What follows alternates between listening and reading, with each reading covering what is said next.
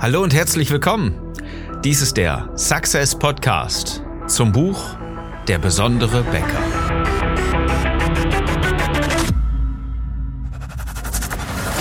Die meisten Bäcker verlieren mit exzellenten Backwaren jeden Tag gegen schlechtere Wettbewerber.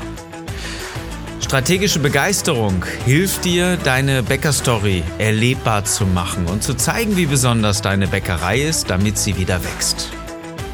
Ich bin Philipp Schnieders und ich helfe dir, deine Bäckerei besonders zu machen.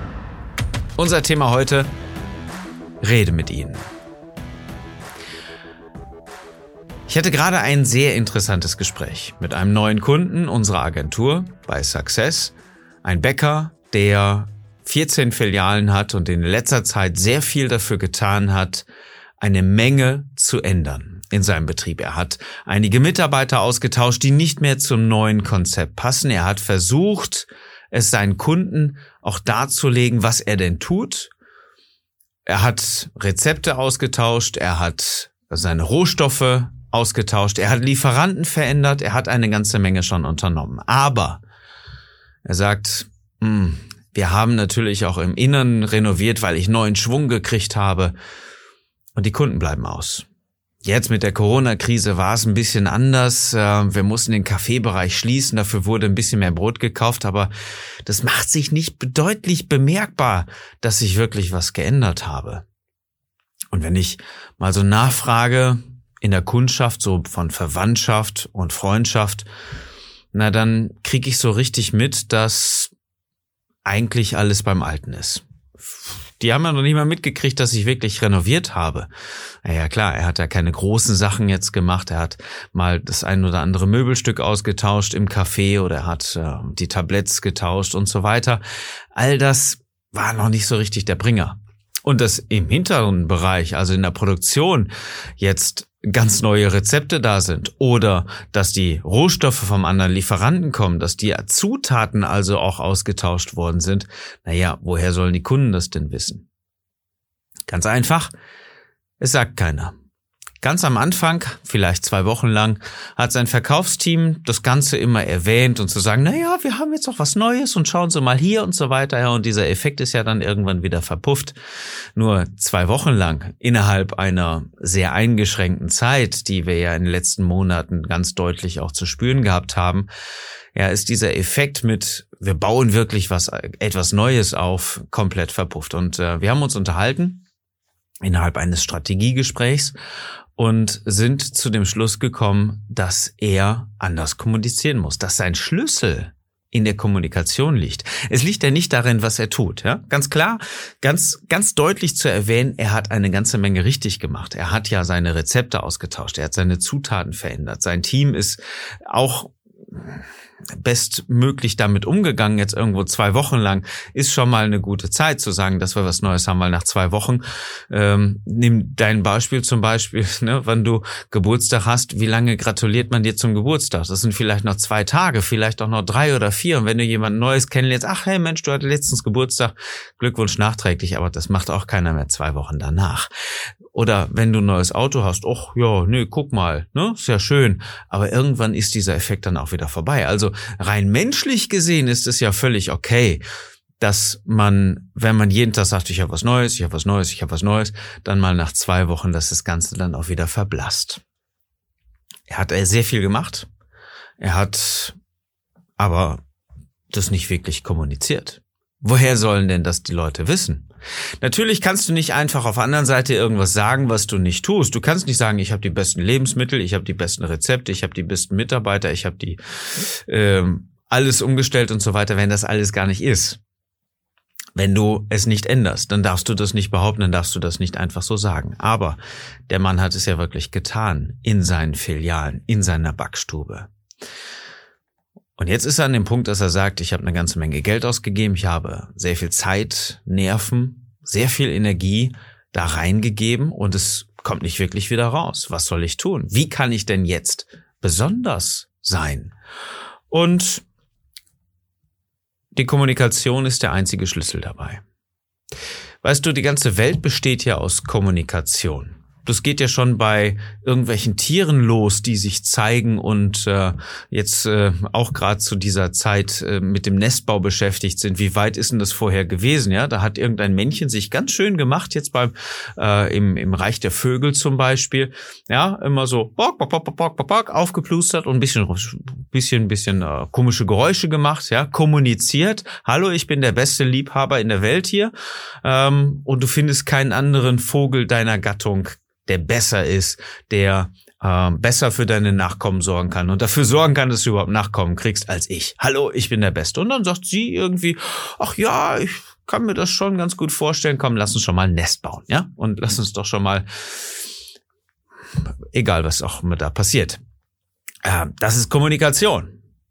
Wenn du auf die Straße gehst, wenn du dich morgens anziehst und überlegst, was sollst du denn anziehen? Ja, wie wirke ich denn als Bäcker, als Mann, als Frau auf der Straße, gegenüber meinen Mitarbeitern, gegenüber meinen Kunden, dann ist das Kommunikation mit deiner Kleidung. Wenn du versifft, dreckig, speckig, voller Mehl, voller Teig rumrennst, ja, dann hat das vielleicht in einer einen oder anderen Situation zu bedeuten, dass du sehr engagiert, sehr beschäftigt und der Arbeit verpflichtet bist und andere empfinden das als wirklich ähm, eher dreckig und minderwertig gekleidet. Du kommunizierst immer. Und es gibt einen ganz, ganz wichtigen Satz dabei. Du kannst nicht nicht kommunizieren. Das steht in meinem Buch Der besondere Bäcker.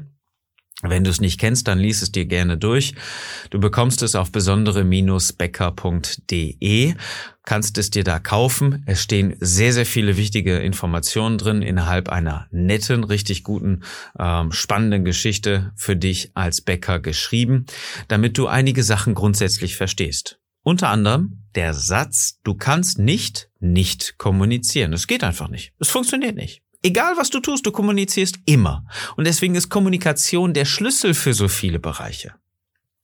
Wenn du jetzt etwas änderst, aber das nicht kommuniziert, dann wunder dich bitte nicht, dass jemand anders es nicht versteht. Oder du kommunizierst es einfach falsch oder zu kurz. Dann wunder dich nicht, dass es jemand anders nicht versteht.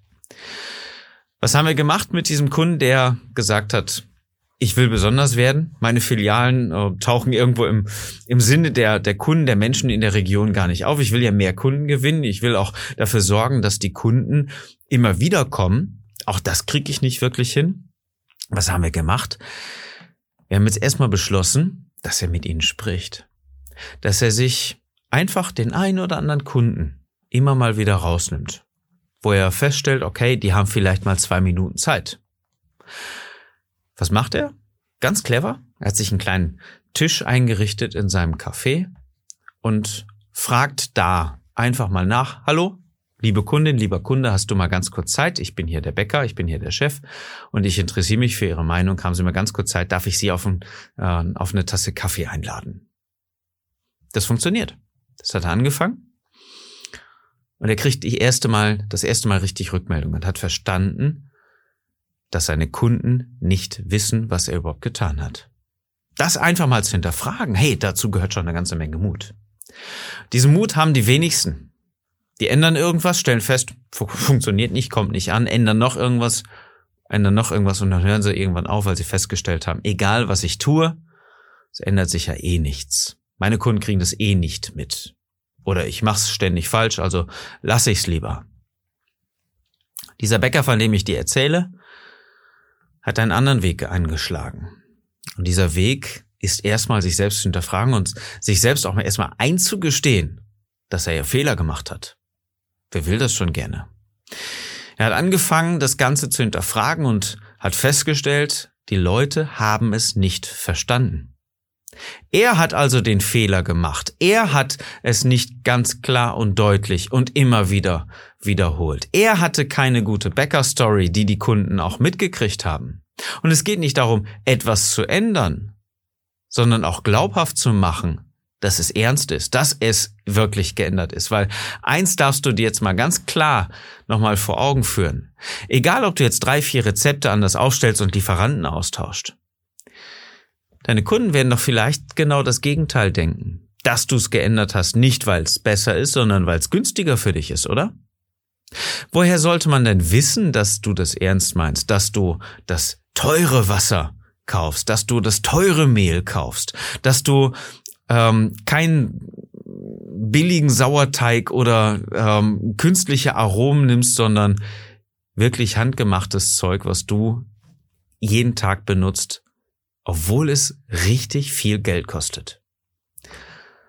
Deine Kunden können auch genauso gut denken, ach guck mal, jetzt hat er augenscheinlich ein bisschen was renoviert, jetzt will er das Geld wieder irgendwo anders sparen, hat also etwas anderes äh, vergünstigt, damit er sich Renovat äh, Renovierung leisten kann.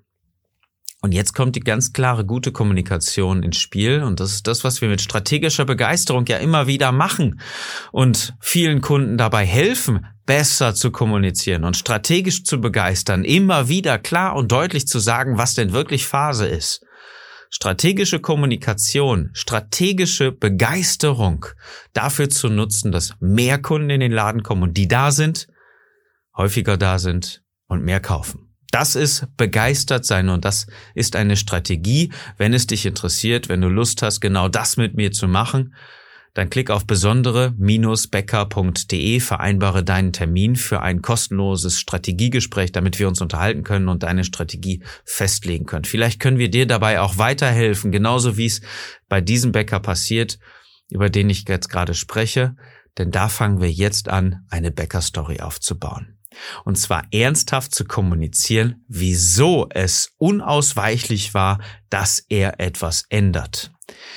Seine Kunden wollen und müssen verstehen, dass es an der Zeit war, wirklich grundlegende Sachen zu ändern, wieso die alten Rezepte nicht mit in die Zukunft genommen werden, wieso die alten Lieferanten nicht mehr funktionieren für das, was der Bäcker vorhat, wieso die alten Rohstoffe und Zutaten teilweise rausgeflogen sind und durch neue, bessere, hochwertigere Zutaten auch dann ersetzt worden sind, wieso es unausweichlich gewesen ist, diesen Schritt zu gehen mit der kompletten Bäckerei, das machst du nicht einfach irgendwie, wir haben irgendwas geändert.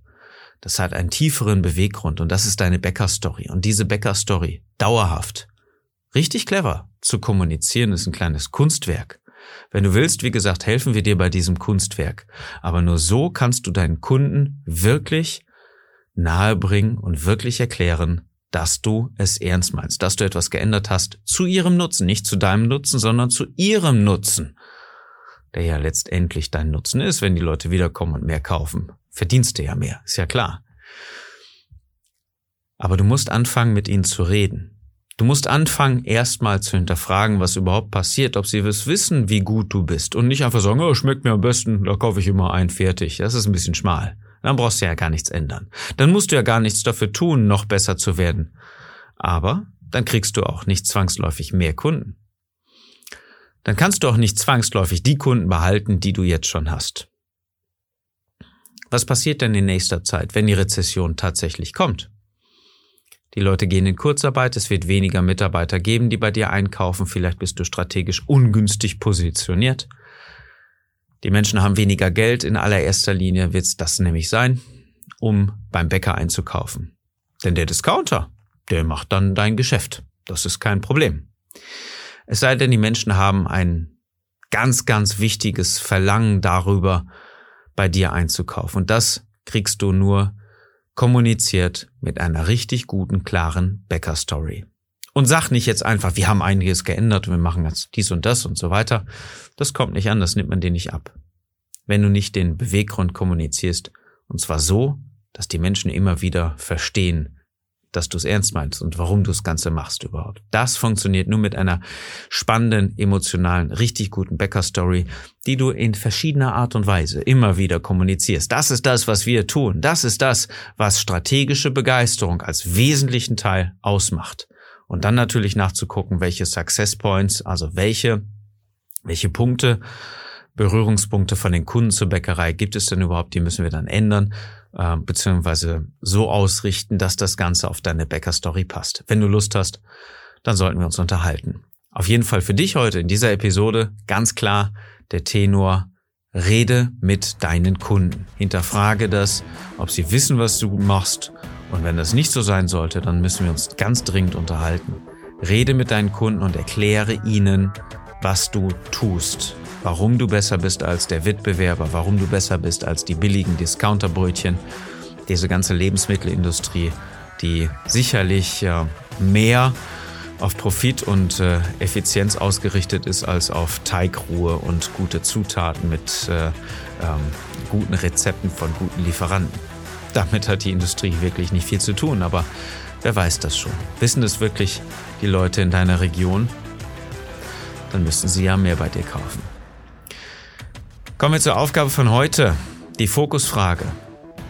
Wissen deine Kunden, wie gut du bist? Und was kannst du dafür tun, es ihnen klar und deutlich jeden Tag dauerhaft zu erklären? Wenn dir diese Episode gefallen hat, freue ich mich darüber, dass sie dir geholfen hat und empfehle diese Episode gerne jemandem anders, der diesen Input gebrauchen kann. Ich wünsche dir jetzt erstmal einen besonderen Tag und dass du mit deiner Bäckerei begeisterst.